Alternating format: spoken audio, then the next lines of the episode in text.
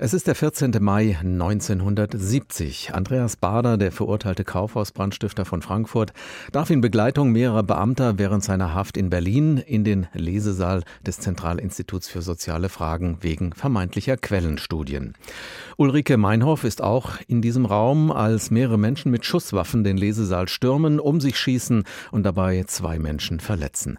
Nach weiteren Schüssen aus einer Tränengaspistole gelingt es allen Tätern, aus einem Fenster zu springen und zu entkommen. Die Polizei verliert ihre Spur. Erstmals benutzt die Gruppe hier Schusswaffen. Einen Monat später begründet sie die Tat als Beginn ihres bewaffneten Kampfes zum Aufbau einer Roten Armee, um das Subproletariat in der Bundesrepublik Deutschland zu befreien. Butz Peters ist Rechtsanwalt. Er hat mehrere Bücher über die Rote Armee-Fraktion geschrieben. Ich habe vor der Sendung mit ihm gesprochen und ihn gefragt, welche Bedeutung dieser Tag heute vor 50 Jahren hatte für die Geschichte der RAF war die Geburtsstunde der RAF. Die Gruppe ist zum ersten Mal gemeinsam aufgetreten. Und was ganz wichtig ist für die weitere Entwicklung der Gruppe, ist, nach ihr wurde jetzt als Gruppe gefahndet. Das heißt, alle mussten im Untergrund zusammenleben, abtauchen. Und der Verfolgungsdruck war ja immens, denn da war die Berliner Justiz aus dem Häuschen, dass man einen Häftling einfach mit Waffengewalt befreite. Das hat es vorher in der Geschichte der Bundesrepublik noch nicht gegeben. Am Ende gingen 34 Morde auf das Konto der RAF. Offiziell aufgelöst wurde die Gruppe erst 1998. Inwieweit prägt diese blutige Geschichte dieser Terrorgruppe bis heute die Politik in der Bundesrepublik? Es war damals ein Vorgeschmack auf das, was an Terror kommen sollte, wenn Sie an den 11. September denken oder die Anschläge jetzt in Paris und anderswo. Es wurde später alles viel schlimmer. Damals aber war die Republik aus dem Häuschen. Wenn Sie damals in Zeitungen und Zeitschriften nachlesen, sehen Sie immer Seite 1, RAF. Also die Republik war elektrisiert, dachte plötzlich, alles könnte zerbombt, könnte gemordet werden. Man sah den Rechtsstaat in Gefahr. Es gab eine Vielzahl von Gesetzen anschließend. Aber wie gesagt, das Ganze war nur ein kleiner Vorgeschmack auf das, was Jahrzehnte später uns in Atem halten sollte in der westlichen Welt. Was waren das denn für politische und gesellschaftliche Verhältnisse damals im Deutschland des Jahres 1970, die die Entstehung einer solchen linksterroristischen Terrorgruppe erklären können? Ja, wenn Sie die Atmosphäre der 60er Jahre nehmen, war es so eine Art Aufklärung. Ja, man hatte festgestellt, welche Gräueltaten im Dritten Reich verübt worden waren. Man hatte gesehen, dass eine Reihe von damaligen Richtern und anderen noch in Amt und Würden gewesen sind. Es ging um den Kommerz, das Wirtschaftswunder, der Wohlstand, das zählt für uns nicht. Die Amerikaner mit einem sehr brutalen Kriegseinsatz in Vietnam. Jugend diskutierte, ob alles so richtig sein könnte.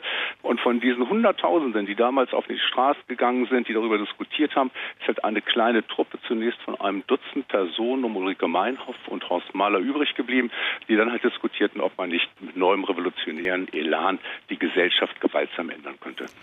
Die Politik reagierte zum Teil hilflos auf diesen linken Terror mit massiven Gesetzesverschärfungen, die für Empörung in linken Kreisen sorgten und der Gruppe noch mehr Mitglieder verschafften. Heute wundert man sich, wie viele Unterstützer die RAF hatte. Kann man aus heutiger Sicht sagen, dass es damals vielleicht sogar schick oder angesagt war, mit der RAF zu sympathisieren? Und was waren die Gründe dafür? Bei einigen war das gewiss schick. In den ersten Monaten nach dieser Befreiung gab es etliche Diskussionen in linken Kreisen. Da ging es um die Frage, ist der Weg der RAF richtig? Wenn es heute Nacht klingeln würde und Ulrike Meinhoff stünde vor deiner Tür, würdest du sie reinlassen? Das Ganze kippte dann aber im nächsten Jahr, nämlich im vierten Quartal des Jahres 1971, auch Anfang 1972. Da hatte es die ersten RAF-Morde gegeben und da merkten die Sympathisanten, dass es nicht nur um, ich sag mal, theoretische Planspiele, Revolutionsfantasien gegangen ist, sondern richtig um Menschenleben und da waren dann praktisch auch die letzten Sympathisanten weg von der RAF. Die Morde der RAF haben lange die Politik in Bann genommen. Ist das der Grund, dass bis vor kurzem noch Verfassungsschützer vor allem den Linksextremismus im Blick hatten, den Rechtsextremismus aber aus den Augen verloren hatten? Glaube ich, nicht aus den Augen verloren hat. Es sind ja auch im rechten Lager eine Vielzahl von Straftaten aufgeklärt worden. Dem NSU war es halt gelungen, raffiniert abzutauchen, praktisch konspirativ, wie auch die dritte RAF-Generation vorzugehen. Und wenn wir das mal miteinander vergleichen, dann ist es dem NSU gelungen, in sechs Jahren zehn Morde zu begehen. Ebenso zehn Morde hat die RAF in den äh, acht Jahren der, der, dritten Generation, also bis zum Jahr 93 begangen. Wenn man das Ganze vergleicht, weiß man bei den NSU-Taten, wer es gewesen ist. Jedenfalls im Kern, während das möchte ich auch noch mal sagen, bei der RAF der dritten Generation, der sind von zehn Morden, ist ein einziger bislang aufgeklärt. Es sind zwei Täterinnen verurteilt worden.